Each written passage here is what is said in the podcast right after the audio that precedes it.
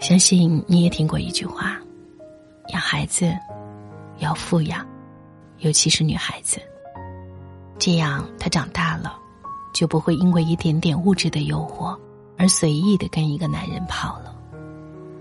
我一直觉得，这样理解这句话，真的是有偏颇。今晚作者艾小阳的文字，让我们寻找不一样的答案。富养的关键，是不能穷了情趣。我是戴戴，欢迎来到今晚的带你朗读。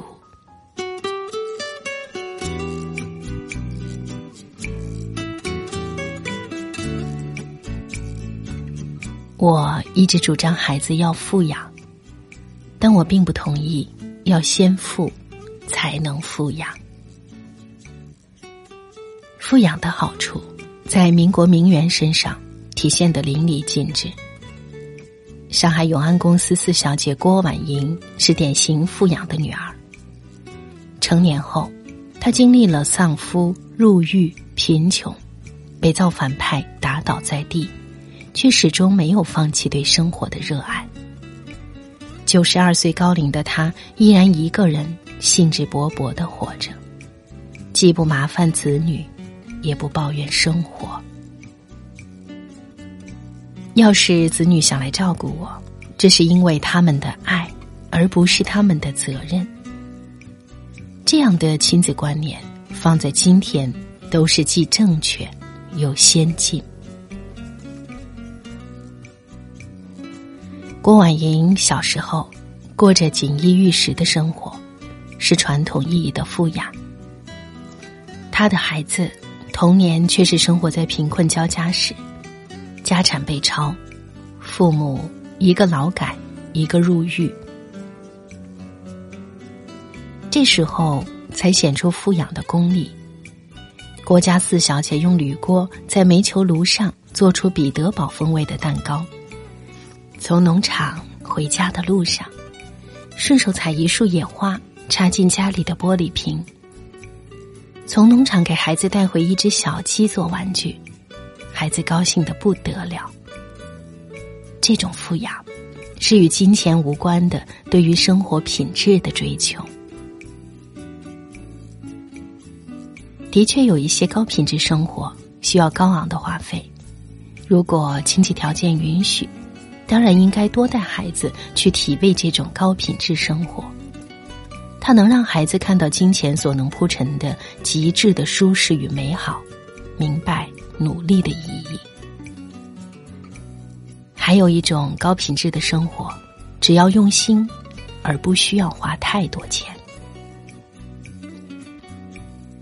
这个世界既不公平又公平，金风玉露，朗月飞花。是不需要花钱就能欣赏到的。一杯米，一把面，一捆青菜，在会生活的人手里可以变出花样翻新的美食。如果你爱生活，会生活，你就是在富养孩子。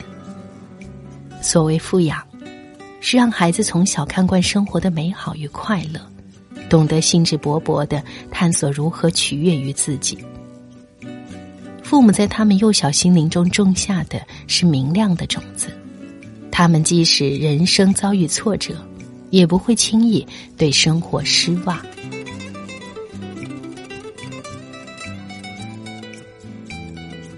与郭婉莹同时代的民国女性罗怡凤是康有为的外孙女，她回忆小时候被母亲康同璧带到颐和园野餐，那时家境富裕。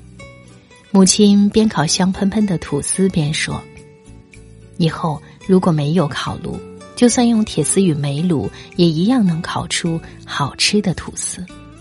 这就是富养，不是向孩子炫耀万元烤箱的功能，而是告诉他们，春天要一家人外出野餐，食物要自己动手做。至于用什么样的炉子烤面包。”并不重要。富养的不是金钱观念，而是人生态度。尽最大可能对自己好，尽最大可能享受有品位的生活。有钱只是带来更多的选择，没钱也不能落败。说来说去，富养所考验的是父母对于生活的态度，其中不仅包含了父母追求细节的品味。有钱时知道钱花在哪里，能买来极致的人生体验；没钱时知道用最节省的方式达到最高标准的享受。同时，他也考验父母的情绪控制能力，以及乐观坚韧的品质。富养子女需要的智慧，比钱多。一对经常抱怨、情绪易失控的父母，即使给孩子金山银山，也谈不上抚养。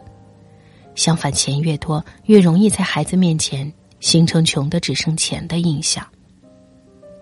孩子在这样的氛围里长大，物质并不缺乏，却缺乏对世界的善意。和信心。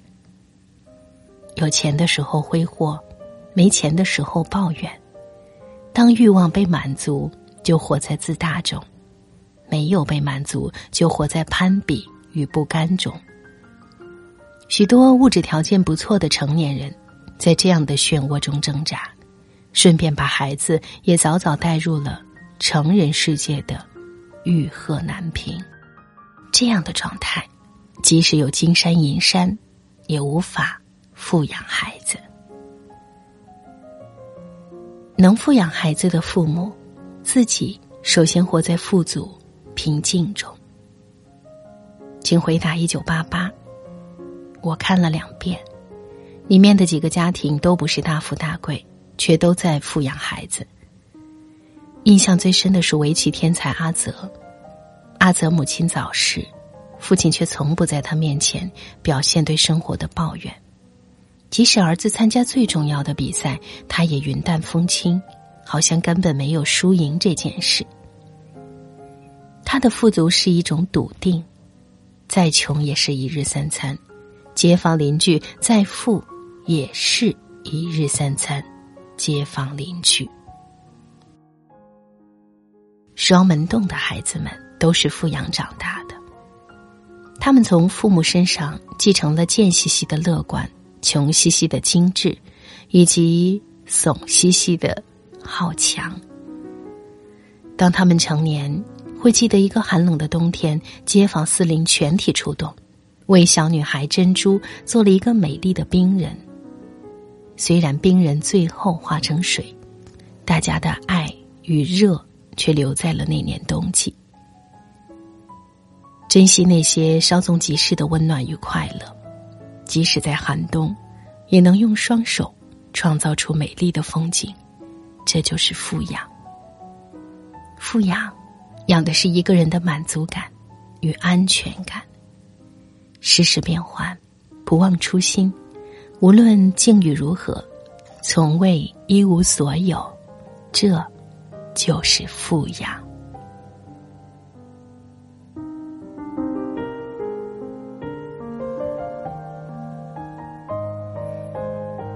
这就是今晚我在带你朗读当中和各位一起分享的文章。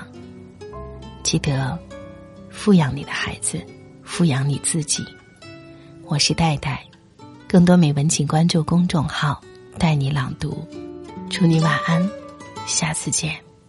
见一面吵一架，我们不算融洽。你转头叹气的刹那。我看到你几次白发，穷爸爸、富爸爸，其实没分差。努力工作，风吹雨打，拼命撑起温馨的家，拼贴网路的图架，送你一幅画，每一朵微笑都会慢慢长大。盛开芬芳报答，我不怕世界瞬间变化，有你陪我说话，就算是嗓音带着沙哑，感激在生活。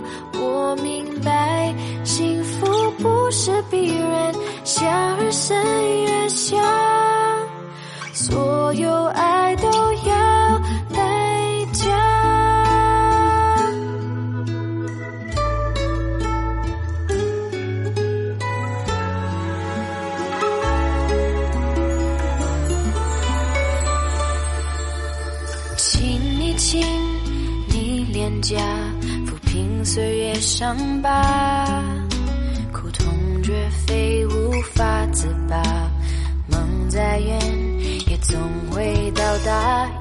真情去接纳，两颗心更牵挂。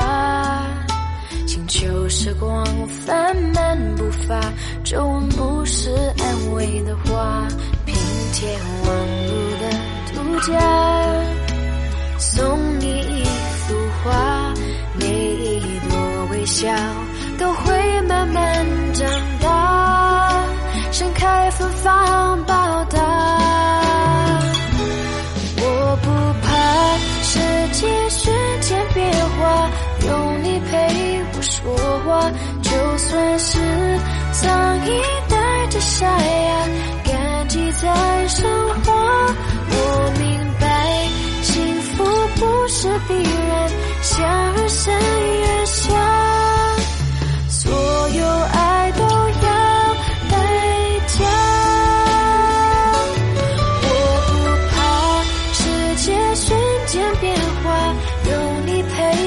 说话就算是苍蝇。